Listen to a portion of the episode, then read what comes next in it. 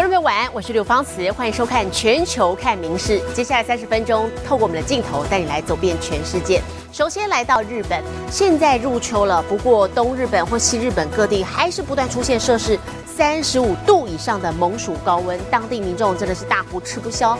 可是与此同时，青森县到北海道等地，今天则是因为封面逼近，降下了猛烈的雨势。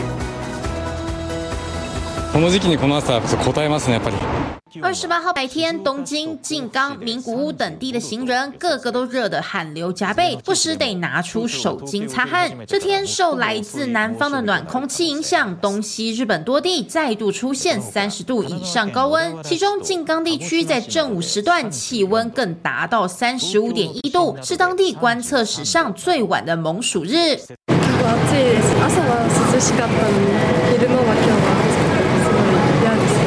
但另一方面，北日本一带从青森、秋田到北海道等地，则是受封面影响降下大雨。预估未来二十四小时，从东北到北海道一带，累积雨量恐达一百至一百二十毫米。当地民众也要留意大雨造成灾情或对大众交通运输造成影响。《民事新闻》综合报道。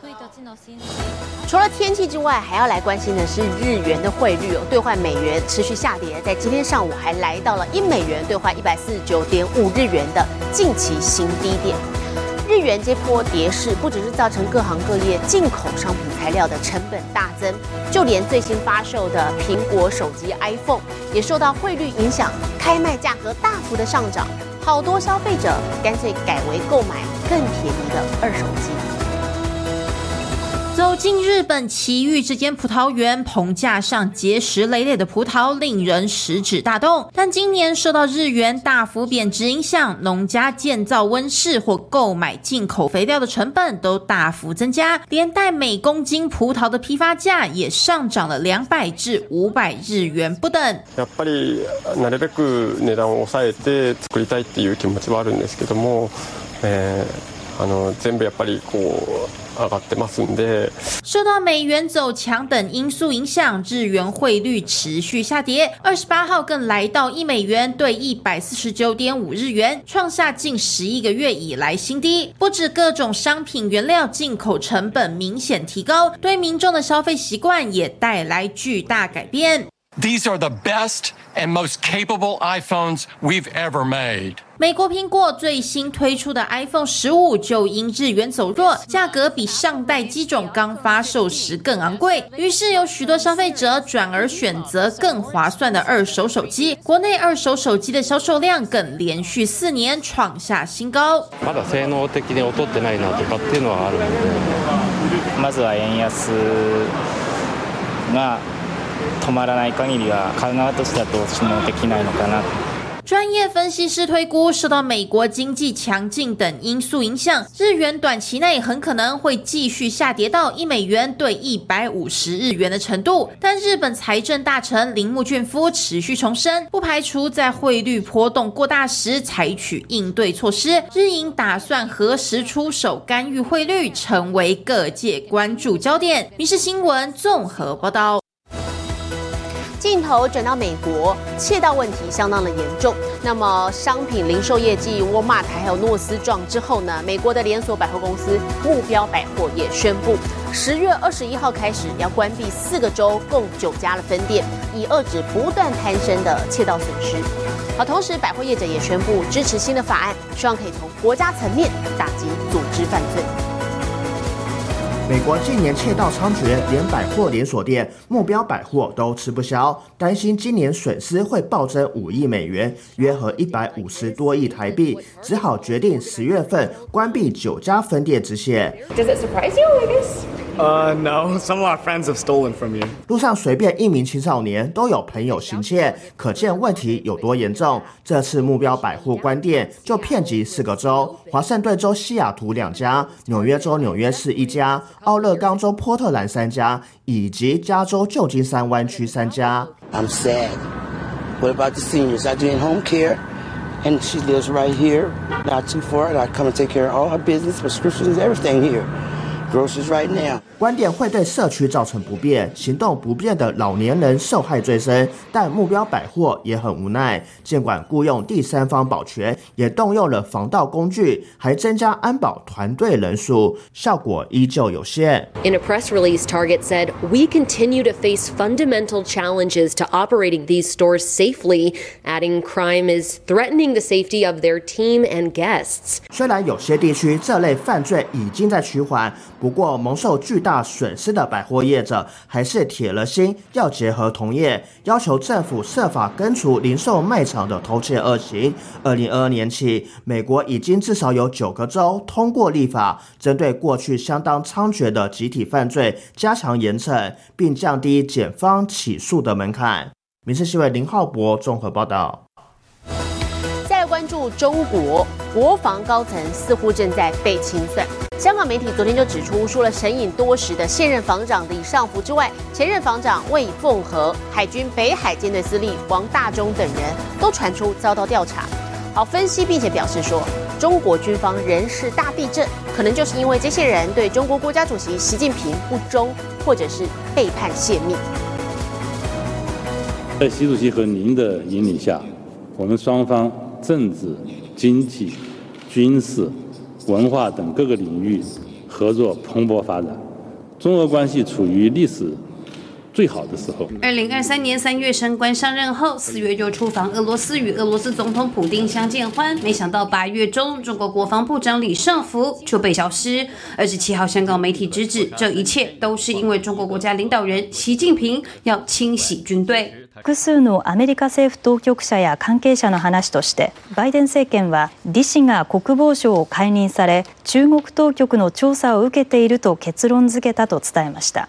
除了李尚福遭到调查之外，前防长火箭军首任司令魏凤和、军委装备发展部副部长夏清月、饶文敏，以及海军北海舰队司令王大洲，也都传出遭到整肃清算。就连中国军工企业，像是中航工业、工航科工、中国兵工与南方工业等，也都遭到清查。据传理由是高层军官或领导人被判泄密，对习近平不忠。中国前外交人员也透露，跟李尚福同时上任的前外长秦刚之所以中箭落马，绝对不是因为婚外情或私生子，而是遭到恶搞。低黑材料嘛，肯定是演王毅他们这些人在这背后在搞啊，低低材料呀，最后可能也有点添油加醋嘛。对秦刚的事是据说是蔡奇是呃站在王毅这一边的，所以那个影响是相当大的。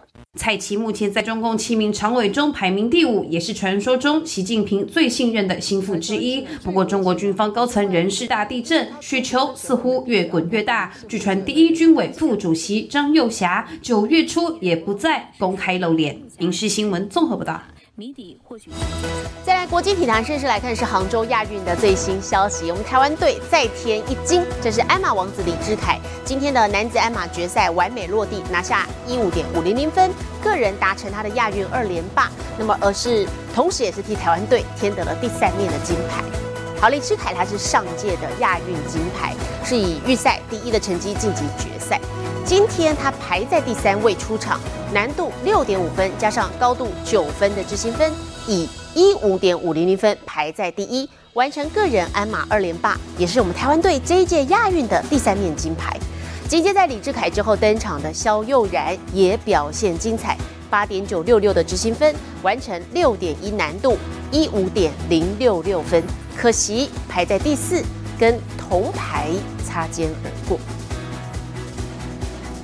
再来看羽球项目女子团体赛，我们台湾第一场比赛呢对上香港，打头阵的戴资颖以直落二拿下了第一点之后呢，接着第二点女双邓淳勋还有李嘉欣，以及第三点的女单许梅琪也都以直落二获胜。我们台湾队呢是以三比零获胜晋级八强赛，将要对上的是日本球后山口茜所领军的日本队。一姐戴子颖打头阵，率领台湾女将对战香港。首点面对实力有落差的卢善恩，小戴开局虽然一度落后，但接着适应场地后抓回节奏，一化解卢善恩犀利攻势，以二十一比十九拿下首局。比赛进入到次局后，双方战情陷入焦灼，戴子颖保持稳定，在领先时刻挤压对手，以直落二拿下首点。第二点，女双由李嘉欣和邓淳勋上阵，首局双方比分紧咬，后段甚至逼出两个局点，但台湾女将顶住压力拿下首局。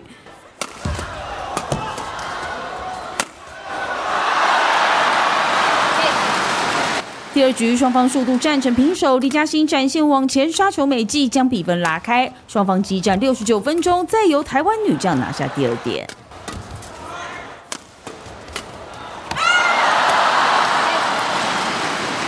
第三点，徐文琪也以二十一比十五、二十一比十一直落而击退对手。台湾女团亚运首战就以直落三击退香港晋级八强，下一站将对决由日本球后山口茜领军的日本队。密室新闻这么报道。另外，游泳项目，日本女将池江梨花子，她在上一届的雅加达亚运呢是夺下了六金。不过，二零一九年罹患白血病，经过艰苦的化疗，重返亚运了。虽然他最终是拿下第五名，不过励志的故事已经引发了冰这个泳坛的关注。好，这一届在两百蝶夺冠的中国选手张雨霏就深受感动。她在赛后记者会也特别提到说，池江梨花子的付出无关名次，因为这个已经是个奇迹。杭州亚运两百蝶决赛场上，第四水道的中国选手张雨霏以刷新大会纪录的五十五秒八六夺下金牌。赛后，张雨霏除了表达胜利的喜悦，同时也特别提到相隔两个水道的日本女将池江梨花子。池江很可惜，她在上一届是被我们大家公认的天才少女，但是她现在站在，只要她出现在泳池上面，她就是一个奇迹。她对我们来说，任何人都是一个激励我们的作用。张雨霏口中的池江梨花子是雅加达亚运六金二银得主，被誉为是天才少女，但她却在二零一九年罹患白血病，经过艰苦的抗癌治疗，在东京奥运重返赛场，也在相隔五年后再战亚运。あのアジア大会のようにはあのうまく泳げなかったりとか、まあトップとの勝負ができないっていうレースだったので、すごく残念な気持ちではあるんですけど。 まあ、まずは個人種目で決勝に残れたことが、まあ、一つ大きな自分にとっての一歩かなと思います。池江梨花子一百蝶项目和两百蝶项目都闯进决赛，虽然两百蝶只拿下第五名成绩，但池江仍不气馁，要在接下来项目继续拼。今日昨日の今日であんまり体調もベストではないし、あの万全なコンディション的には万全な状態ではないんですけど、まあ明日は明日明後日と。50種目が続くのでしっかりメダルを目指して頑張りたいと思います。池江梨花子也表示，亚运结束后会继续拼战明年登场的巴黎奥运。而两位顶尖游泳女将在场上的惺惺相惜，不只是激励彼此的动力，也是竞技场上最动人的情谊。民事新闻综合报道。 AI 人工智慧的应用范围越来越广泛了。瑞士的一届最近就表示说，要把 AI 植入脑跟脊椎，可以帮忙瘫痪的病友重新恢复上半身还有下半身的行动能力。好，当然这个只是刚开始，不过已经替病友们带来一丝曙光。透过脑中与脊椎中的 AI 辅助，男子终于恢复了一些下半身的行动能力。Now the the implants are able to capture my my thoughts of walking and able to transfer to the to the stimulator in my uh, lower back. 堪称全球首起成功案例，但医疗公司与医界还想挑战，利用 AI 恢复瘫痪病友上半身的行动能力。If you are paralyzed with your hand and you can just open and close, it's a huge change. Suddenly you can eat. You are gaining independence. 概念就是将一个可能像是晶片的植入物放到大脑运动皮质上方，而植入物中的 AI 人工智慧可破解人们脑中想要移动手臂、手、手指的意图，并将这些讯息以无线方式转发传送到体内的另一个植入物，从而绕过受损的脊柱。植入物中的人工智慧将会触发正确的肌肉，实际做出想做的动作。We remove a little bit of bone. We replace this piece of bone by this set of electrodes and then we close the skin. This implant is going to work wirelessly and activate the spinal cord stimulation. We'll learn a lot from that first person, then we'll expand to four or five people, and then if that goes well, will conduct a global pivotal trial and hopefully get FDA approval and make it available. 尽管医界认为现在提供完整的结果还太早了些，但首起病例恢复的成效目前符合预期。AI 帮忙似乎已为瘫痪病友带来一线曙光。影视新闻综合报道。日本第一高楼的竞争进入白热化。昨天火炬塔在东京破土开工了，规划五年之后完工，到时候会高达三百八十五公尺，一举超越 JR 塔，还有这个大阪的阿贝野哈拉库萨大厦，成为日本第一高的摩天楼。高楼称霸战在日本开打，楼高三百三十公尺的麻布台之丘升 JP 塔，三个月前才以三十公尺之差击败大阪的阿贝野哈鲁卡斯大厦，夺得日本第一高头衔。现在又面临新对手。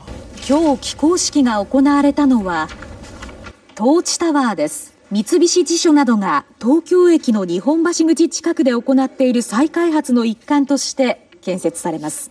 火炬塔预计二零二八年完工，到时将高达三百八十五公尺，成为日本第一高摩天楼。日本一のまあ高さというまあ象徴的なものでもありますし、えー、我々としても日本一の魅力あるビルを作っていくと。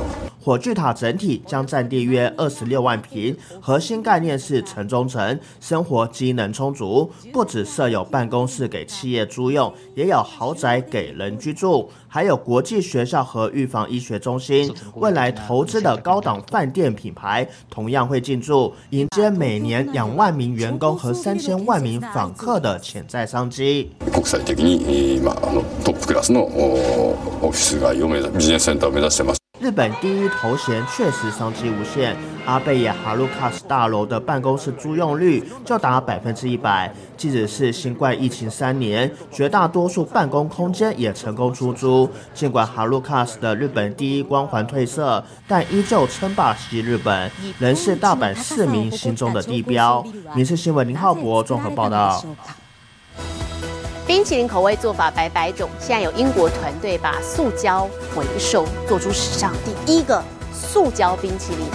不过他们目的啊是希望借此吸引人们对于塑胶污染的反思，同时也挑战现有塑胶垃圾跟回收利用的概念。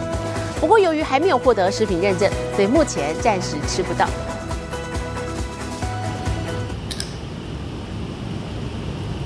把绵密的鲜奶油和香料搅拌均匀，挖起一勺放入小银杯。这手工制造的香草冰淇淋，光看就好像能尝到它的滑顺口感和浓郁奶香。不过眼前这个冰淇淋是用塑胶做成的。The vanillin contained in the ice cream is what it's coming from the same plastic as we can find in bottles, plastic bottles.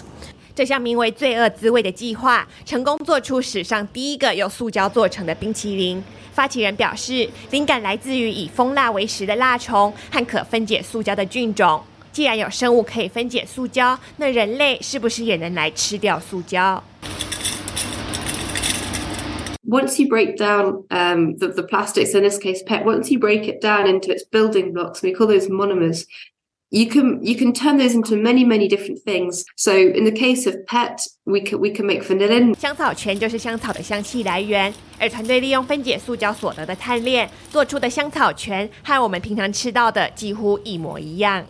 And you know, I've even had members of the public email me saying it's it's irresponsible to to um encourage people to eat plastic. 不过，由于还没有获得食品认证，因此现阶段还暂时吃不到塑胶冰淇淋。团队将冰淇淋上锁，但也希望能借此来引起各界对于塑胶垃圾的反思。《民事新闻》陈怡婷综合报道。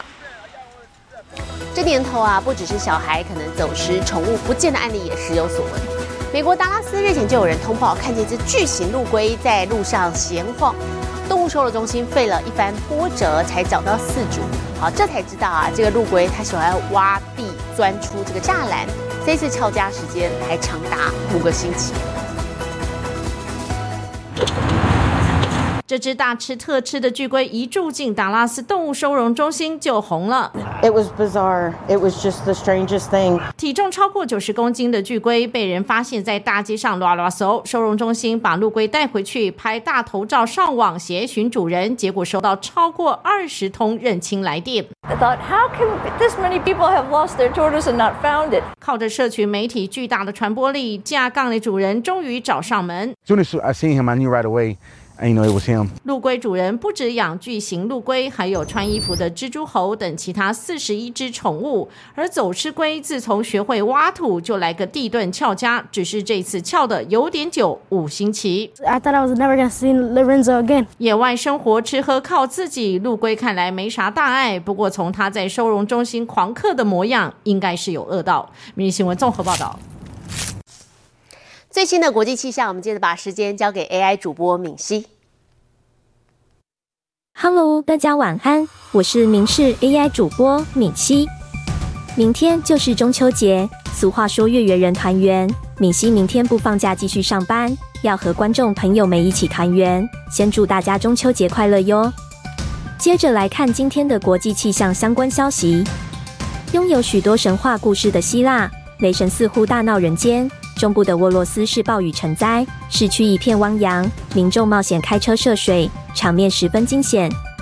当地气象局警告，这波风暴在最近两天还会再带来大雨和冰雹，灾情可能会持续扩大。现在来看国际主要城市的温度：东京、大阪、首尔，最低十八度，最高三十二度；新加坡、雅加达、河内，最低二十四度，最高三十三度。吉隆坡、马尼拉、新德里，最低二十六度，最高三十六度；纽约、洛杉矶、芝加哥，最低十四度，最高二十三度；伦敦、巴黎、莫斯科，最低十一度，最高二十三度。